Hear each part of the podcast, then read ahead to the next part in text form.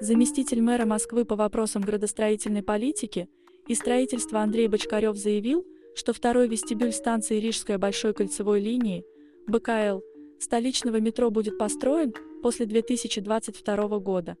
В настоящее время, как заявил Андрей Бочкарев, речь идет только о проектировании дополнительного выхода со станции. Решение о строительстве станции Рижская БКЛ было принято еще до планов о прохождении в этом районе московских центральных диаметров и высокоскоростной магистрали. Москва непрерывно развивается, и такие новые факторы могут появляться, поэтому для ряда объектов мы закладываем технический потенциал, который можно дополнительно использовать при необходимости, как, например, строительство второго вестибюля Рижской. Станция Рижская относится к северо-восточному участку большой кольцевой линии метро. Пересадкой она будет связана со станцией Рижская Калужско-Рижской линии метро, вокзалом и платформами МЦД-2, МЦД-3 и МЦД-4.